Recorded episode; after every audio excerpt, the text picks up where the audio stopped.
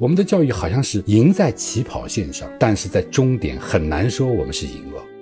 规定这个目标，把它具体化的过程中呢，会有一个不断化约的这样一个逻辑链条。大量的习题，我们牺牲掉一个很重要的品格，就是孩子热爱学习。因为这种体验和品质，它会启发孩子在另外的事物上复制他自己习得的这种能力和体验。如果我们有百分之五十的时间和精力来发展自己的爱好，这个事情非常重要。大家好，欢迎来到由大观天下志制作播出的播客《东腔西调》，我是今天的主播大志。这期和我一起的还有我们东腔西调的主编刘爽。大家好，我是刘爽。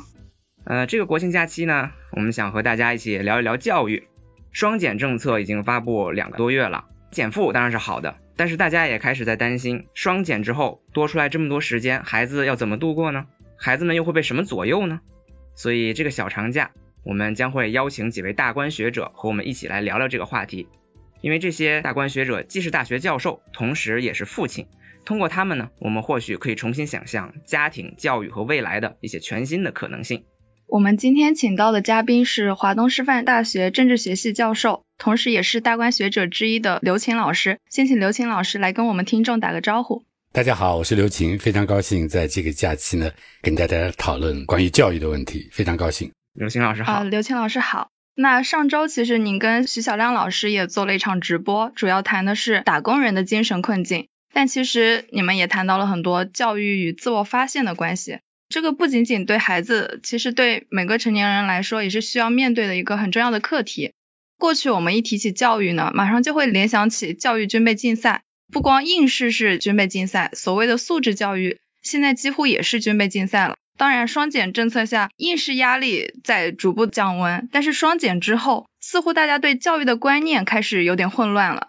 过去，嗯，我们说有考试这个指挥棒，大家还算知道教育的目标是什么，要怎么努力。但现在这个很多考试也取消了，辅导班什么的也没了。那现在应该给教育树立什么样的目标呢？或者您觉得双减会带来教育观念或者教育形式的改变吗？对，呃，这个问题其实蛮庞大的，也蛮复杂。但是我就我自己的理解，做一个简单的梳理吧。首先呢，要理解这个双减政策。双减政策一下子肯定会给大家带来非常多的不习惯，因为以前有一个好像固定的轨道，有一种现成的方式，大家可以有章可循。现在就乱了，就手段没有了。呃，我觉得双减政策它出台有一个很大的背景，就是评估我们过去的教育方式、教育模式它的得失，不能说完全没有得到。就是这个过去的教育模式，它一定有它自己的有用的一面、有效的一面，但是它造成的代价太大了。两个问题吧。一个，你从国家教育兴国的这个大的方面来谈呢，我们出现了这么多能够考试的学生，比如说在国际的那个披萨比赛当中，对不对？大家知道那个披萨比赛是上海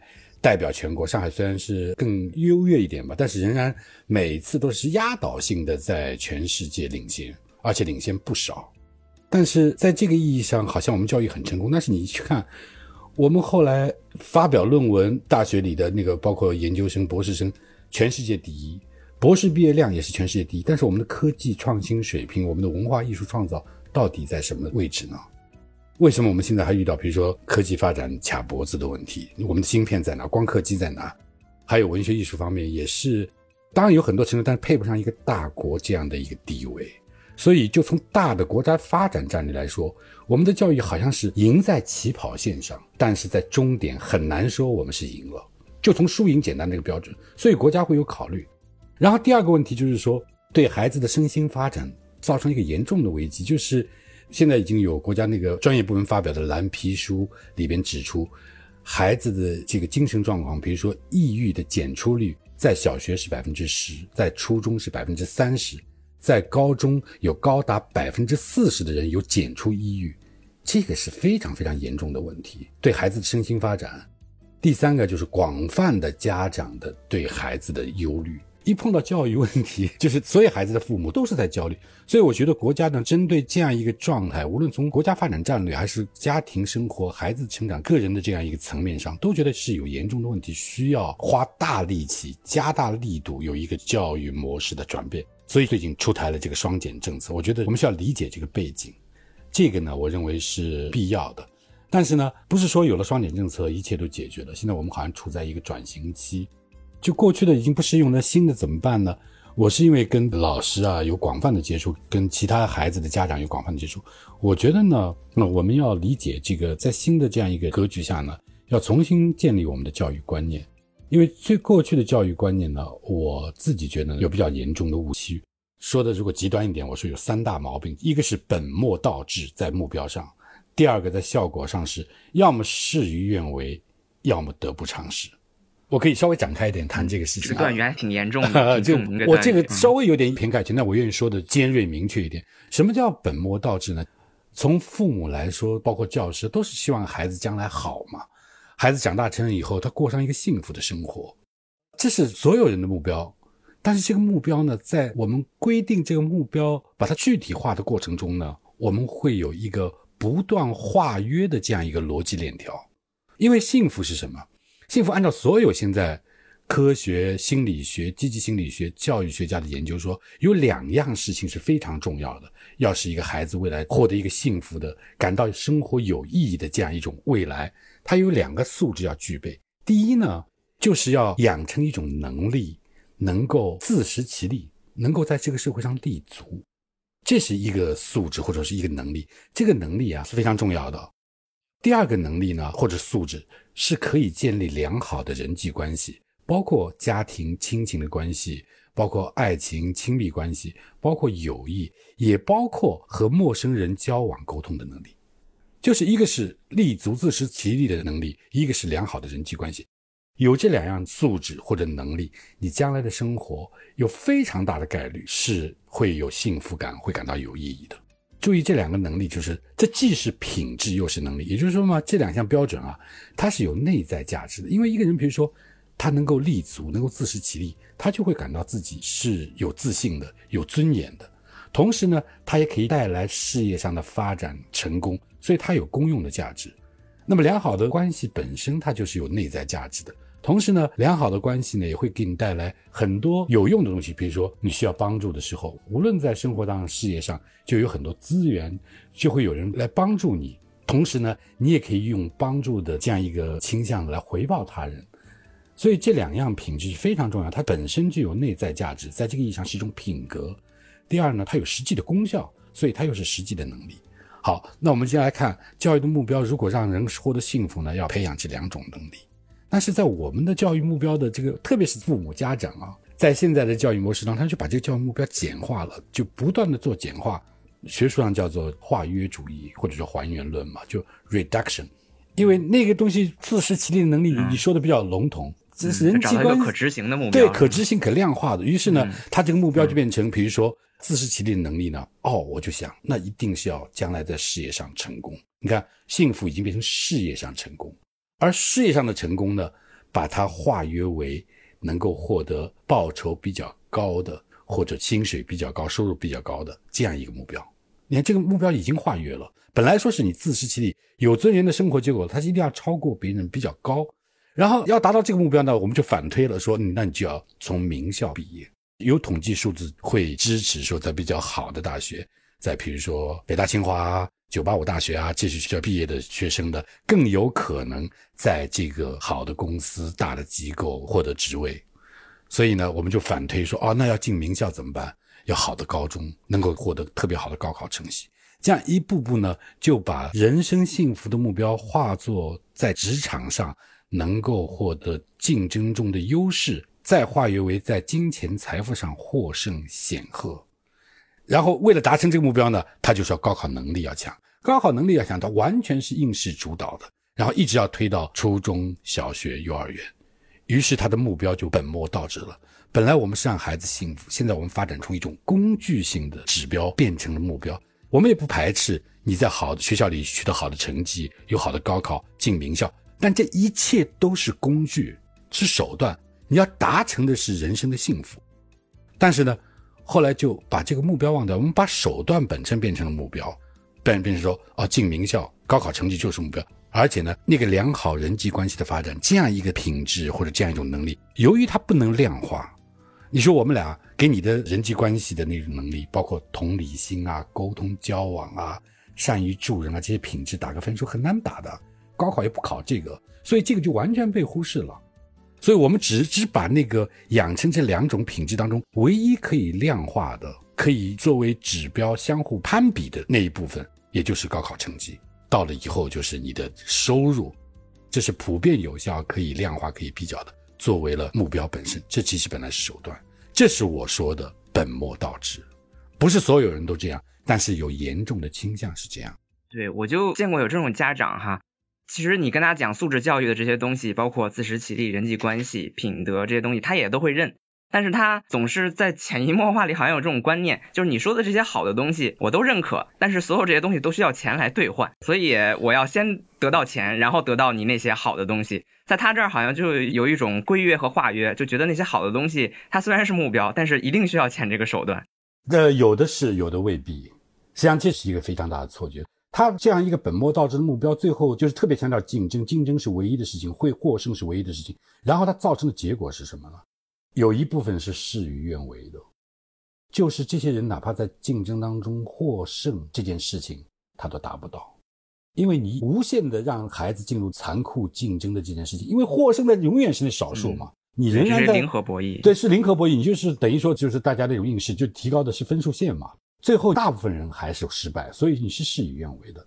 另外一部分呢，就是说你获胜了，也是付出了巨大代价。我们知道有很多成绩特别好的人，但他有严重的心理问题，严重的人际交往问题，抑郁症。说在高中有可检出率是四十，而且其中有百分之十二是严重抑郁。严重抑郁就是有过自杀行为的，不是自杀的意愿。那一个班上我算下来，大概就有一两个。你在班上四十个人，就会有一两个同学就是有过自杀行为的，所以我认为就是你获得了胜利，这里边是得不偿失的。当然，我不否认在这个教育体制过去的教育模式当中有没有做的特别优秀、身心发展都健康的人，这些人是有的，极个别的是有的。但这不意味着这个教育模式的成功。我们知道，在人群当中，有一些人由于天赋异禀，由于早期教育，由于环境特别好，他在所有的教育模式当中都会成功。就是你再坏的教育方式，他都会成功。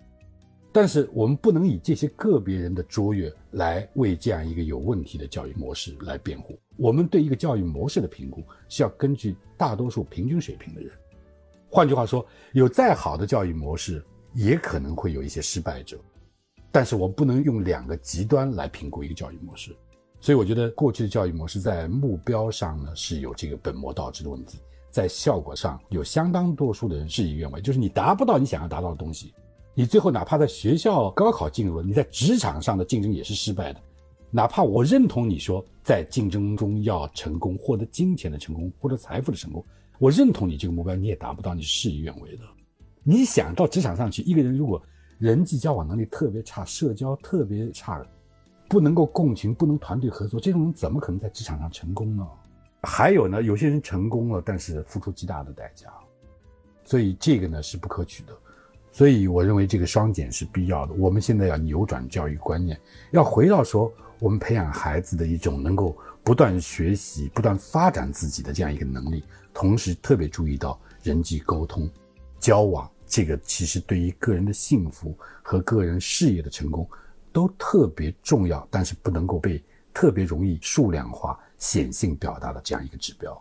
我是觉得关于对于过去教育的反思，包括我们现在教育要开始变革，其实我觉得在现在社会上还是有这个共识的。但是有了这个共识之后，到底怎么变，该用什么样新的手段和方法，这个反而是没有共识的，也是我们大家都在探索的一个方向。那您觉得，或者从您自己的教育经历来说？您觉得在双减之后有没有什么新的教育的方式和方法，就是我们可以去探索的呢？对，这个是一个就是特别接地气的问题吧，就是我们不能只是高谈阔论，谈哲学观念啊，或者谈以往的失败教训。现在怎么办呢？因为以前啊，大家知道这个教育是肯定有问题，但是目标明确，我就让孩子上更好的学校，有更好的成绩，然后呢，有各种手段，就遇到问题我上手段，那个手段是非常清楚的。我不行，我找好的教辅机构；不行，我一对一辅导，然后什么差了我就补什么，对不对？但你现在好像整个就变了以后，然后我不知道该怎么办，对，大家陷入了迷茫，对，陷入迷茫，就是大家没招了，就是方向不明了，然后手段也就变得不清楚了。教育部门，包括教育的管理者，我跟一些校长探讨啊什么，包括好多父母、家长都是这样，孩子本身也是这样。我觉得呢，要明确两个东西，一个呢，能力和考试它不是对立的。所以我们不要走到另外一个极端，就说啊，考试都不要考了，题目都不要做了，然后主课副课可以完全不分了。我觉得呢，不必走到那个极端，因为我们要看到，无论一个人你要自食其力吧，你要发展各种各样的方面，对大多数来说，有两个能力是特别重要的，一个就是语言能力，这个语言能力就是理解、表达、沟通的能力。这个能力呢，在相当大的程度上是靠语文这门课来完成的。它不只是这门课，但是语文是承担了它的主要的这样一个功能，包括外语。有人说以后那个外语我们不用了，我们有机器人翻译了。不对，外语不是起这个作用的，外语未必需要要你将来用英语来听写和读或者跟交流，因为你知道一门外语，你才知道母语的相对性，就是世界不是只存在这一种语言，这是一个观念的改变。也就是说，当你只知道母语的时候。你会有一种个人所在的那个地方性本位的误区。说的通俗一点，你就认为我的世界是唯一的世界。就是我以前讲一个笑话，东北老太太碰到传教士，她说这个洋鬼子真奇怪，他把水不叫水，叫窝头 （water）。他怎么这么讲？因为在他的世界里，就是把自己的母语作为所有语言的唯一标准，这就是把自己的地方性看作是唯一的世界。当你接触了另外一种语言的时候，你知道自身的语言是相对的。这个观念为什么重要呢？这个观念就在于它能够打破唯我论，它能够让人更好的、更早的从他人立场来理解事物。所以，表达、沟通、理解，它不光是一个语言交流的问题，它有你的视角。如果一个孩子很早就学外语，他就可以把自己的立场、自己的视角相对化，他就明白可能还存在另外一种视角、另外一种观察事物的方式，这样呢就更有利于沟通。所以学外语绝对不是说，哎，你将来要用英语，说我将来做的事业不要外语，不是，外语是一个思维上的结构性的变化，这点好多人是不太理解的。回到我们的母题，就是说你要有一个沟通、理解、表达能力，这个是对所有职业。和所有的生活都是特别重要能力。通过语言，特别是语文和外语。那么第二种能力呢，是推理概念和这个抽象逻辑、抽象化的能力，思考的能力。思考能力，这主要是通过数学。所以语文和数学，包括外语，这个作为主课，我觉得还是重要的。当然，同时那个美学的能力，因为你要幸福的生活，特别在当代。幸福的生活不光是你家里有物质满足，你要有情趣嘛。你变成一个职场上特别有能力，但是你是一个干枯枯的人、干巴巴的人，是特别在生活当中会没有吸引力嘛。所以美学的能力，这里在音乐、艺术、美术、体育方面都是很重要的。在这个意义上，我们学校不错啊，这些相关的能力的培养都是有具体的科目在那儿，对不对？对应的科目在那儿的。在这个意义上呢，这是所有人的公分母。这些叫做基础训练，而且呢，它有相关的考试也是合理的，也是必要的。问题在哪儿呢？问题在两个方面，就是说，第一呢，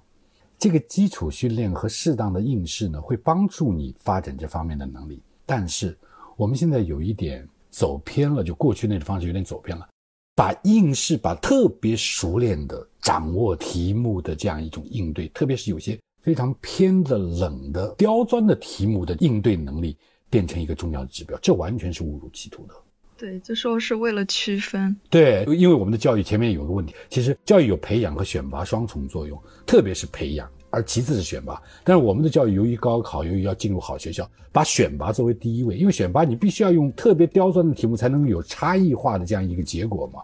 所以，好多孩子他对语文、数学、艺术这些东西的基本脉络、基本原理，他的理解是很浅的，但他会发展出一种自己不太理解，但是通过反复训练熟练的高超的应试能力，这是绝对畸形的。所以，我们在这些现有科目的教学上呢，在学校里，好像那个双减就规定了，你不能超纲，对吧？你要按照这个教学大纲来，按照全国统编的或者教育部所指定的这些教学的内容来。那么这个呢，就在教师和家长这个辅助教育的时候，你要看重这些科目的基本原理，把基本原理讲通。然后呢，所有的习题和考试都是帮助你理解它的基本原理的。这个不能主次颠倒，不能够把原理是用作应试能力，应试和习题都是为了帮助这个，而且熟练这时候并不重要。熟练它有的是为了让你在考场上能够用最小的时间反应。并不重要，这个未来对职场也不是那么重要的，所以这个呢，我就觉得是可以在减负的时候，不仅是说减少他的那个时间，减少习题，是把重心重新回到基本的原理、基本的这个脉络这方面来，然后注重让孩子呢培养对这些问题的兴趣，因为其实语言的能力，啊，逻辑推理的能力。美学的能力，这本身都是有趣味的。如果你让孩子陷入那种习题考试的海洋，他根本没有时间来细细品味这些东西。本身它是跟你童年与生俱来的好奇心是一致的，它会让孩子感兴趣。所以在把这个重心调整到基本原理、基本脉络的时候呢，我们特别能够有可能恢复孩子热爱学习的能力。我们在以前那种大量的习题、题海战术和应试当中。我们牺牲掉一个很重要的品格，就是孩子热爱学习。孩子本来是有好奇心的，所以联合国教科文组织早就提到，就是说在学校学习什么，它有一个重要的标准叫 learn to learn，就是学会学习。学会学习里面当然包含你学会的一些方法，包含你有一种内驱的动力，就是不需要外界给你压力，你自己自身产生的那种学习的那种能力。我觉得这个呢，就会恢复教育它本来应该有的面目。这就是我讲的共同的方面，在这个共同的方面呢，我们可以用相对来说短的时间、少的精力投入，能够掌握它的精华，而摒弃那些花了大量时间在题海战术里提高应试能力的那一趴。我觉得这个呢是重要的。您刚才说这个是共同的方面，那应该还是有差异性的方面。您可以在差异性的方面再给我们阐述一下。其实呢，就是说在这个共同方面啊，其实呢。它是要压得很低的，因为你稍微高一点的标准，它就不是共同了。就是你有特别高超记忆的语言、数学或者艺术能力，就不是。我说这个非常低，我很难用个数量化标准。我想以前那个共同的部分，特别是主课语数外啊，它可能达到每个孩子学习的百分之八十，对他的精炼的掌握，这个熟能生巧那种状态的掌握，大概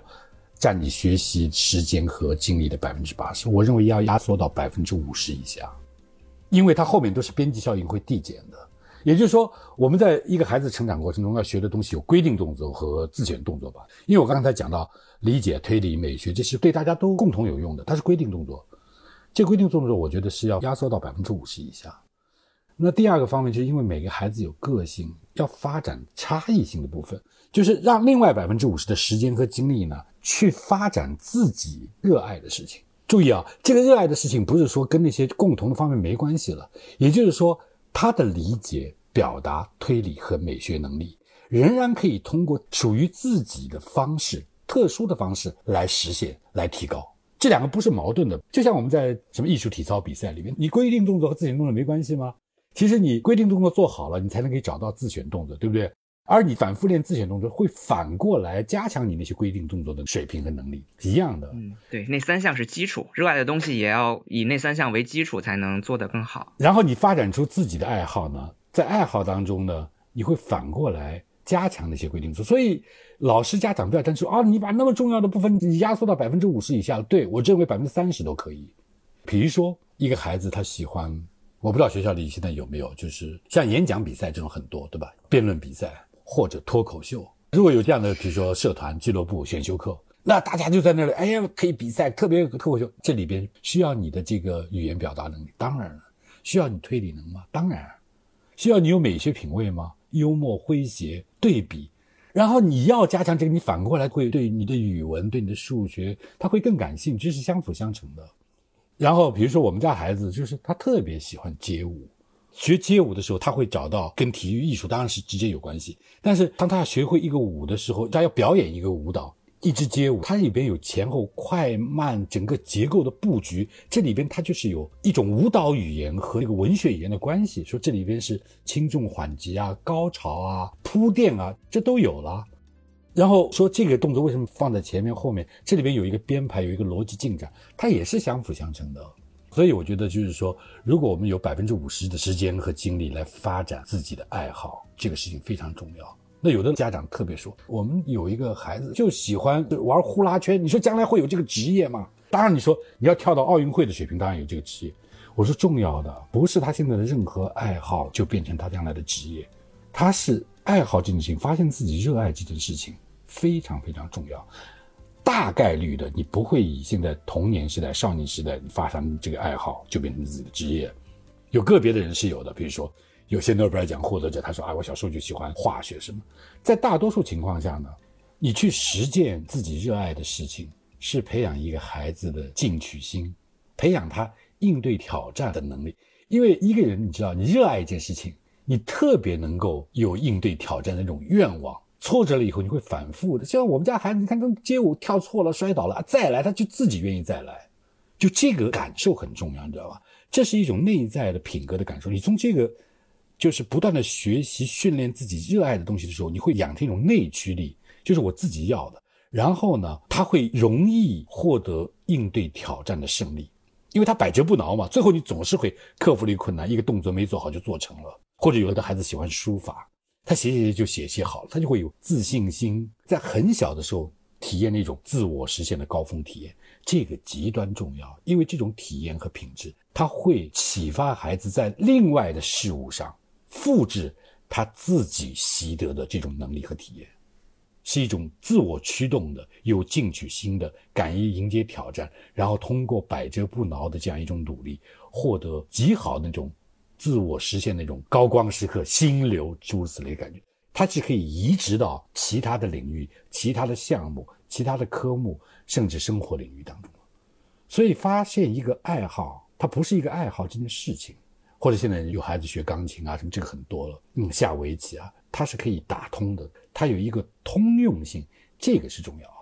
我能理解，就是让孩子先有热爱的能力，有为一个东西付出的这种热情，将来在做任何事儿，他都会做得更好。反而你逼他去做一个什么东西，那个东西可能会让他更生厌恶。对，就是现在好多家长，包括老师也有误解，就是说他有这个爱好，我们是要评估这个爱好将来是不是有前景，能不能成为职业。对我小时候爱好什么，我父亲教我装半导体收音机。那整个画线路图、焊接、半导体都对啊，修 BB 机，但是发现 BB 机都不存在。对，就是，但是这个东西它是变成你一个什么？是你一个认知和实践能力的模板。也就是说，你掌握了一套模板，这个模板呢，它是一种品质和素质，它会移植到其他东西。所以，对老师和家长，我特别想建议的一件事情，千万不要根据孩子爱好这件事情本身将来是不是会有事业的前景来评估他，哪怕他喜欢玩泥巴。做一个沙堡，做个雕塑，都是非常非常可贵的。一定要鼓励和扶持，这个特别重要。还有一个问题就是讲到孩子的个殊性、差异性呢，有一点也是经常被忽视的，就是孩子的发展的这个节奏是不一样的，就是每个人的 pace 是不一样的。你想啊，我们中国人就很早就知道这个因材施教嘛，因为每个孩子由于天赋，由于早期的这个成长经历不一样。有的孩子在这些方面，在有些科目上、有些项目上，他就发展比较快；有些项目他比较慢。有的人整体都慢，但是他后发就会有优势。但是呢，我们现在的教育，现在的这个整个现代教育体制是按照普鲁士一百多年前的模式发展起来，就是一个军事化的模式，就是他把同龄人编在同一个班级里，用同样的教材、用同样的考试目标来训练。这当然有它的好处，因为它有规模效应，它是为了现代化的整个大规模培养劳动力，它这样成本是最低的，效益是最高的。但它带来一个问题，就是没有办法以差异化的方式，或者老师很难以差异化的方式对待每个同学，因为特别现在班是比较大的，是四十个人、五十个人，那么在国外可能班小一点，最好的学校有十几个人一个班级，那老师就会以不同的方式来对待孩子。那么这里边就是孩子的父母和家长都要特别小心，不要太着急。不要看到这个孩子落后了就不行了，因为这个孩子落后，只是可能是他那个 pace 变，他节奏和他不一样。也就是说，有的人醒过来，或者说我们说这个孩子开窍了，开窍的时间特别晚，在某个事情上，有的事情开窍的时间就比较早，是不一样的。你看，像在日本，他们的学校在大多数情况下，他们班上的这个推进的进度是等最后的同学。他们说这么着急干嘛？我们让同学都一起慢慢来。慢慢来以后呢，他们认为获得的不光是大家的这个帮助最弱，所谓最后进的孩子进步，而且你养成了集体的那个友情、团结、共同体精神。他们在这里看到的是你从这样一种策略当中获得了什么。这个策略如果放到我们这里，家长那就马上说：“哦，我们的孩子在这里等你们啊，那怎么行？这不耽误我们吗？”这个呢是完全不同样的思考。但是呢。即便我们不能够说，我们现在大概班上的政策是按照中间孩子的发展的这个节奏走的，那对于那些好像一时赶不上的落伍的孩子，不要着急，父母和学校的老师都说没关系，你现在落后一点，慢慢来，将来说不定就会赶上。将来就算赶不上也不一定，因为你不是在所有的方面都会落后。爱因斯坦大家知道那个小时候说话特别晚嘛，就开口说话特别晚。然后你看他小时候那个老师给他的评语说，智力是有缺憾的，给他评语说将来不可能在智性相关的方面取得成就。所以意思说你干点别的吧，干点体力劳动吧。但是谁知道呢？就是爱因斯坦成为一个世界上在智性的领域里达到这么高的出类拔萃的这种超凡成就的人。所以不要根据孩子一时一时的落后来给他过多的压力，辅导他，有的时候督促他都是必要的。但是不要用这个一种特别强的压力，用很强的褒贬来否定他的那种进取性。嗯。其实您提到这个热爱的东西哈，呃，您举的例子就是街舞也好啊，这个钢琴也好，艺术也好，我都还是相对比较正向的东西。但是有的时候想法和现实往往还是有些差别。可能有的家长会说会抱怨，呃，我也想培养孩子这些热爱的东西，但是我发现这孩子就是爱玩游戏，嗯，这孩子就是热爱那些看起来不是很高大上的东西，甚至就是一些感官享受的东西。嗯，那这个时候我也去支持他嘛？或者说，万一我的孩子他在这个时间段表现出来的就是喜欢那些奇技淫巧的东西，甚至说是暴力，甚至说是一些不太健康的这种人际关系，那嗯，我们该去怎么引导他呢？就是热爱毕竟是一个正向的词，但是我们知道在成长过程中，爱这种东西的表达有的时候不是会和家长的期望完全是一致的。嗯，这个当然也是非常现实的问题。呃，谁家的孩子不喜欢打游戏啊？然后你说。我热爱游戏，比如说我热爱就是吃冰激凌啊。有的人说吃就是我的热爱，躺平就是我的热爱。躺平可以成为一种热爱吗？不是，所以我们这里边要做鉴别，满足欲望，满足你的一个比较本能性的欲望和热爱不是一件事情，或者说之间是有区别，它哪怕有关联。热爱不是说让你感到舒服。我们讲所有的爱好，比如体育是最明显的，就是你爱好打篮球，爱好跑步，爱好乒乓球。这些我们能够称得上正当的爱好的里边，它是有需要克服困难、挑战、一步步进阶的；而那些完全不费努力的那样一些，或者诉诸你的本能欲望拉着你走的那些东西，都很难叫做真正的爱好。所以这里面我们要鉴别一些东西，对于人来说和动物的区别最有吸引力的那些热爱，都是跟挑战有关系的。而那些满足呢？我不能说满足不重要，它是必不可少的满足，就是那种本能性的满足，比如说吃糖、吃冰激凌、吃高热量的东西、吃薯片，然后打游戏。其实打游戏，如果你真正要变成一个电竞选手的话，这也是挑战，也是非常非常高的挑战。为什么游戏不可能让你就特别容易赢？他知道真正的让你热爱的事情，他是要给你挑战的。但那个挑战呢比较适度，因为他用特别电光啊那种设计，大家知道吗？让你上瘾，让你成瘾嘛，对不对？我们很难说这个人读书上瘾了，我们很难说这个人爱好体育上也有吧，也有一点，但是是不一样。这里边呢，我们是要区别一个可以说是对孩子的整个成长特别有益处的那样一种爱好，和那种非常短暂的满足，基本那种满足。这里边呢是要做一个安排的，不能完全排斥孩子的满足。不能让他们像一开始就做一种像苦行僧一样说啊，我劳其筋骨，将来才能担负重任。因为这个孩子他有动物的一面，成人都有。你他让小动物是要给他奖赏的，比如说吃糖、吃薯片、吃所谓不健康的好吃的，在我们家是有限制的。比如说冰激凌，小的时候大概只能吃一口，那时候还跟他说这是大人才能吃的，小孩子吃很危险的。然后呢，他感到这种禁忌也也有诱惑，就是，但是这是要规训的。然后打游戏，比如说，发现我孩子现在十岁了才开始让他打游戏，而且是打那种很古典的游戏，是我年轻时代打的游戏。然后为了什么呢？因为我可以跟他一起打。然后我们发展出一种父子的合作关系。然后就是打坦克，那时候是八十年代坦克大战，那是非常老的那种，就现在都买不到了。手柄的游戏。对手柄的。然后他也很高兴，就是每周打四十分钟，就我跟他一起。那孩子也很高兴啊，就是他喜欢这个，但是他自己就知道。他是解释说，四十分钟以后对眼睛也不好，对什么也不好。那我们有个默契，到了周末我们就有一件自己父子两个人特别爱干的事情，就是你要要孩子给他满足，而且呢，在有的时候必要的时候呢，这些低级满足呢可以用来奖惩。这个在儿童心理学里面，就你不能过度的用这个东西来奖惩。就是说，以前是看电视那一代吧，就是说，如果你怎么样就犯了纪律了，就是你这个星期没有电视看，这是经常用的。心理学没考好不让看电视，呃考好了可以多看电视。一般来说，不从结果来惩罚的。这个在国外，特别是那个国外现在心理学研究，它不是以成败论英，就是说你本来该付出的努力你没去做，比如说让你在这儿做四十分钟的功课，然后你跳窗出去了，去跟朋友玩了，你答应好的，然后大家是有过一个契约，或者给你讲好了这个纪律，你违背了，那就是要惩罚的。而不是说我做了这四十分钟，但是我考试没考好。一般现代心理学不支持以成败来奖惩，而是看你的努力做到了没有。所以那个你要做的特别好，这个星期多奖励一次游戏，或者多奖励一个冰激凌，这是也是可以的。但是我们要知道，就是说对于满足这件事情，低级满足这件事情，或者本能满足这件事情，是不能禁止的，是要有这个分寸的，给他有一种满足，而且用它也可以适度的可以作为奖赏和惩罚的机制。嗯，呃，您刚才也聊到了，您在家庭里和孩子一起打游戏啊，包括给他订立这种奖惩的机制啊，我觉得我们可以把这个讨论切换一个视角，就切换成家长的这种视角，就是除了帮助孩子找到他的兴趣，尊重他的兴趣，从家长的视角来看，我们还能够做一些什么呢？我们现在说减负啊，或者怎么，不是放任孩子，绝对不是。而且我觉得是可能对家长的要求是更高的，因为以前呢，你就是有一套现成的手段，有很多任务清单嘛，甩给他就行了嘛。现在呢，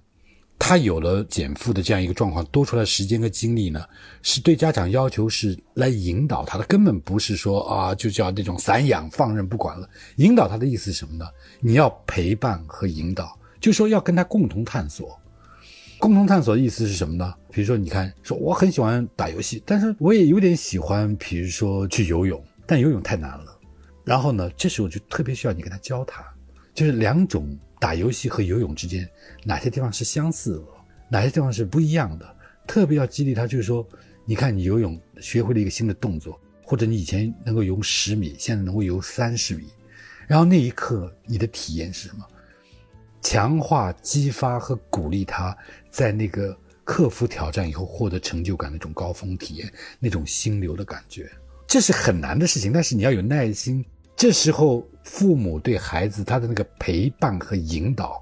是极为重要的，而且陪伴和引导本身是可以建立更高质量的亲密关系的。然后，因为那个孩子的爱好啊，他是这样，他那个发现的过程不是说现成就发现了，他是要反复尝试的。呃，我听到那个周一军老师他谈一个经验，就是他的孩子喜欢音乐，但是他不喜欢钢琴。突然有一天看到一个孩子拉大提琴，他说：“哎呦，我特别喜欢，我要买这个大提琴学大提琴。”那父母就说：“啊，你学一个大提琴，买一个大提琴这么贵，你买来了，学了一个星期不要了怎么办呢？”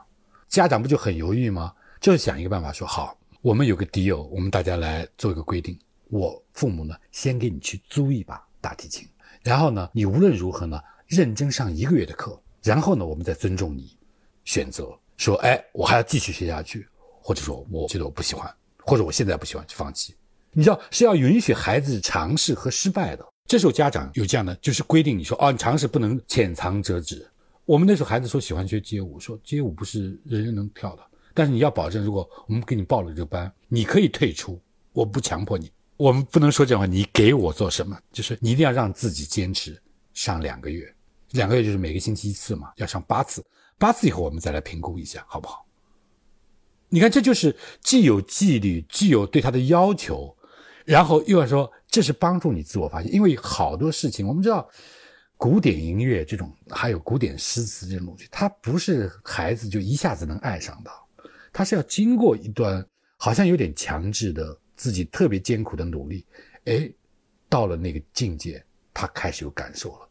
就像爬山这件事情啊。你想想，爬山怎么能够成为爱好嘛？它多苦啊！但是就是你要爬到一定阶段，你到了一个小山峰，你瞭望那个风景，然后你在特别艰苦的那种气喘吁吁的体力挑战下，在那个山顶你放松下来，那时候感到的愉悦，他能够体验到，体验到那个愉悦和他事前的那个过程是相关的。所以这是需要一定的耐心、一定的经验、经历过，才能体验到那种美好、那种幸福感、那种成就感。所以孩子呢，让他去尝试，尝试不是说随便来乱试，家长要督促、要帮助和鼓励他进行深度的尝试，然后有试错。有些事情就是他不喜欢，他可能过一段时间，过了两年，他又喜欢了。这其实是一个不断帮他建立一种正反馈的一个过程。那其实刚刚我们讲了很多学校教育啊、家庭教育啊这方面，现在一个非常现实的情况是，互联网也在对孩子们的成长产生非常大的影响。其实互联网教育好像也应该成为教育的重要一环。但现在我们看网络环境好像并没有那么好，像什么网络谣言啊，或者一些网络表达或者信息茧房之类的，其实对您刚说的，呃，我们要给孩子培养的一些基础能力，语言能力啊、逻辑能力啊、美学能力啊，反而是有削弱的。那在这样的情况下，我们还可以再注重哪些能力的培养呢？我觉得互联网是将来一个孩子必不可少的，就无可避免的一个社会生新的生态。所以有两种方式嘛，一种就是说，有的人说，哎呀，这个网络就是将来他们的世界，就让他们进入没关系。还有一种呢，就是说，绝对禁止孩子使用网络。我觉得这两种都是极端的，就是让孩子呢要能够感受这个已经来，因为他们周围同学都开始用了。我们家的孩子是非常晚使用智能手机，到现在还没有。他有他的微信号，他有可以使用智能手机的时间，但是他并不由他掌握。那我们现在是这样，我们做一个差异化的处理，就是说，不是让现在的网络就照单全收就摆在他面前，我们不让他直接面对网络，我们是从网络当中呢选取一些有意义的东西，好的音乐演奏，好的幽默的但是有意思的短视频，街舞的东西，好的这个音乐，有的时候是棋类，就是选择性的给他，在每天有特定的时间，大概半个小时之内。让他来看这个，相当于家长做一个筛选，是吗？筛选的，提前过滤。所以他已经开始接触网络，但这个网络不是无障碍的直接暴露在他的面前，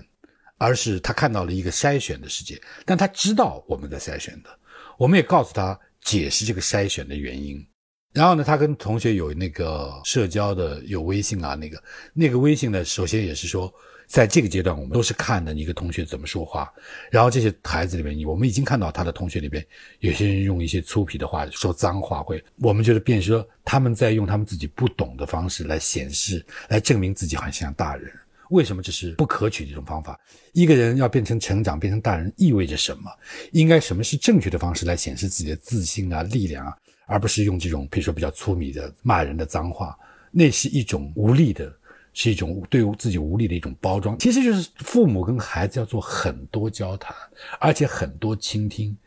这种方式一点都不比那时候让他做题那个更省心。他对其实父母的要求挺高的，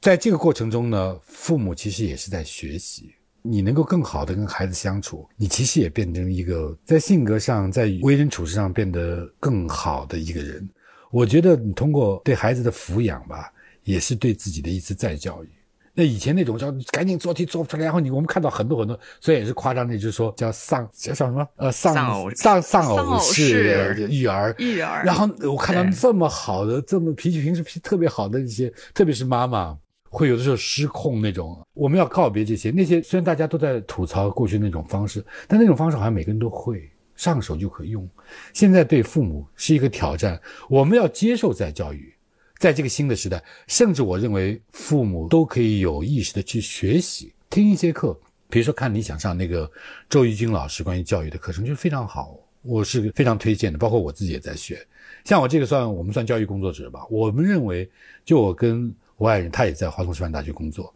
我们都认为我们自己也需要学习哪些方式是好的，哪些方式是有用的，哪些方式是困难的，有些方式是有害的，这样让孩子跟自己共同成长、共同进步。也是一件非常美好的事情，在另外一方面，它麻烦一点，但是是一件非常美好的事情，对吧？嗯，刚才就是谈到了那个互联网的那个问题，也是谈到这个怎么筛选这个互联网上的这些信息。我觉得现在人获取这个信息，除了互联网之外，读书也是很重要的一方面了。包括我知道这个李云老师，他是和孩子一起在去读《理想国》，相当于这是他们一个亲子共读。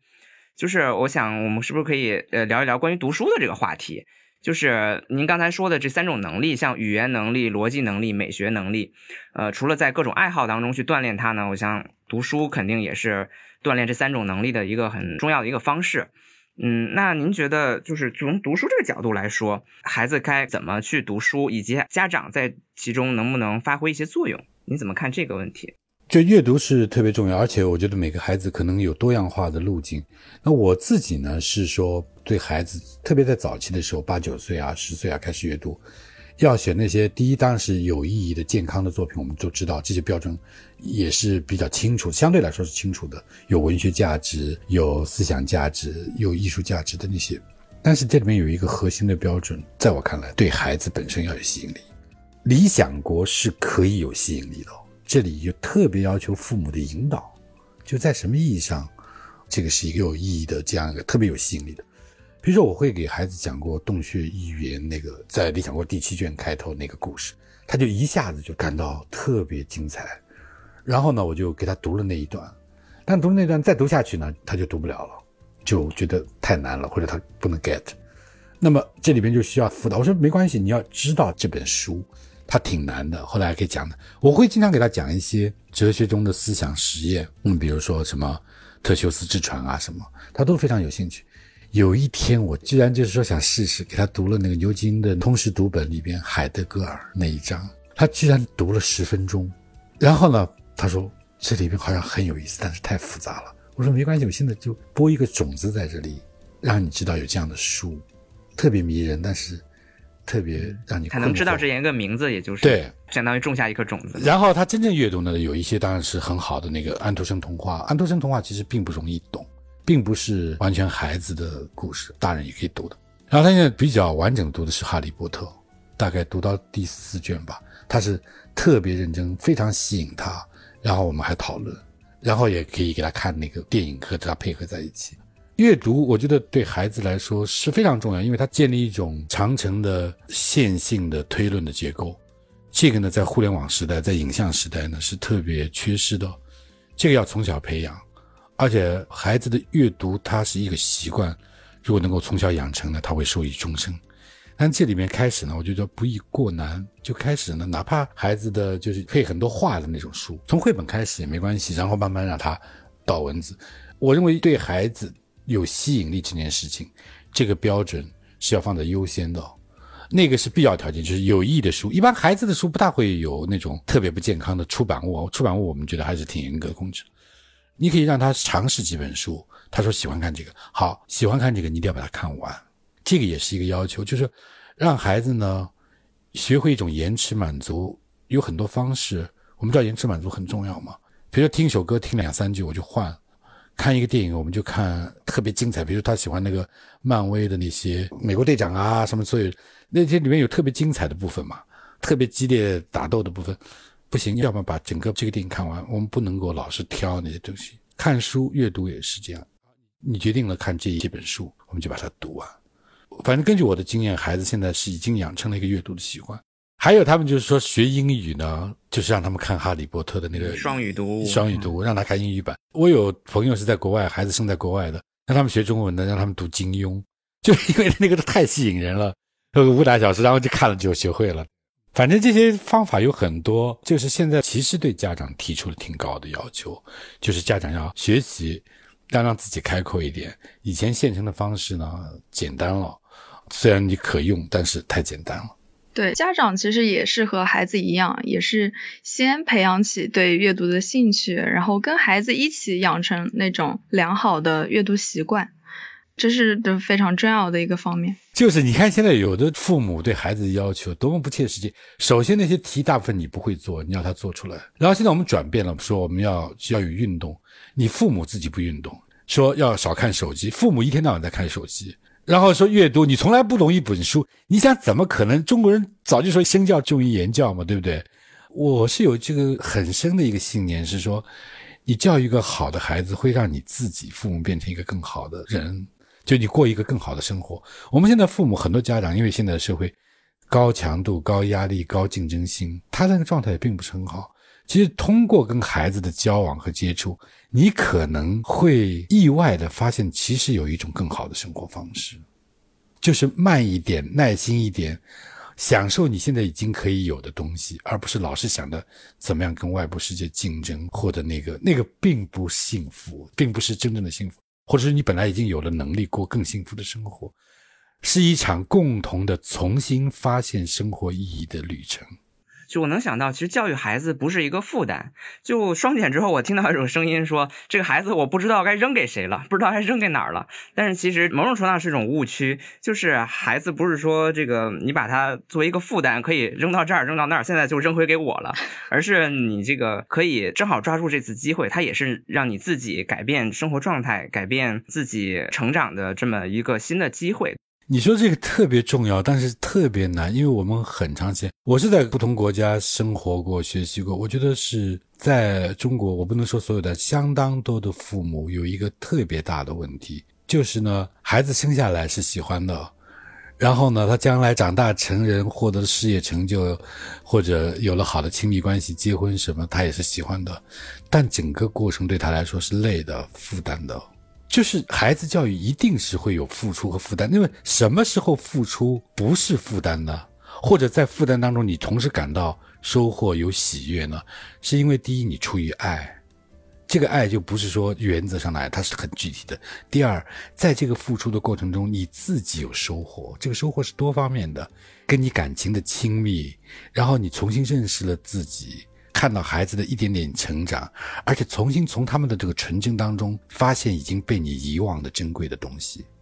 你要有这种体验，才觉得哦，孩子的抚养对他的教育不是负担。但是现在在那种简单粗暴、特别功利的目标当中，我陪伴孩子就是时间和精力上的损失，我就是负担。最好有教育机构或者家教来帮我把这件事情替代掉。但是跟孩子关系不是一个结果，是一个过程。我们中国的父母，太多的是因为这个全世界孩子都是一件很困扰的问题，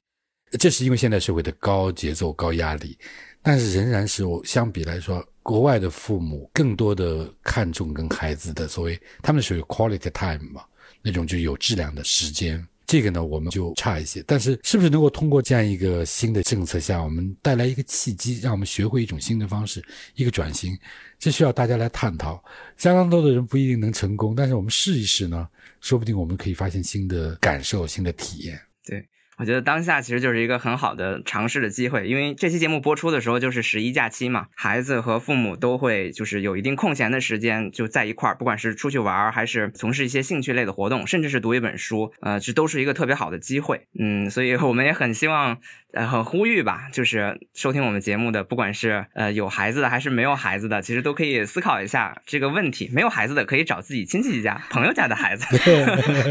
对，反正我们也谈差不多。最后，我想给一个小的建议吧，就是在国庆长假的时候，让我们做一个游戏，就是让父母跟孩子，我们做一个关于孩子成长计划的游戏。就是我们跟孩子定一个计划，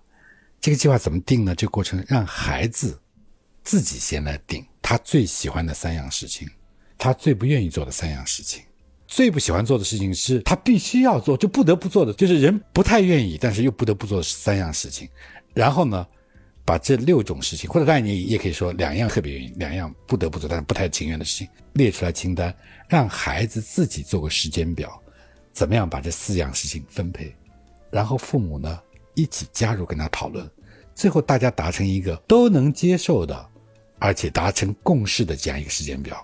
我们来按照这个来操作。这个新的计划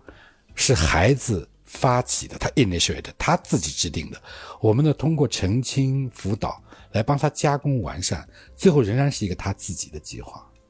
然后好，我所有对你的督促、这个引导，都是为了完成你自己要实现的目标。从这样一个方式作为新的起点来开始尝试，大家都可以试一试。这是我给大家一个建议吧。这个听起来也非常的美好啊！那非常感谢今天刘谦老师跟我们分享了教育的观念啊，教育的手段，然后帮孩子们找到热爱、耐心的、充满爱的陪孩子一起长大。我觉得很多成年人确实也可以给自己一个重新长大的机会。非常感谢刘谦老师今天的分享，非常感谢你们俩，非常感谢爱道斯，大家记得订阅爱道斯的这个播客和大观天下奇迹的这个公号。嗯，谢谢大家，祝大家假期愉快，也祝老师假期愉快。好，谢谢，谢谢。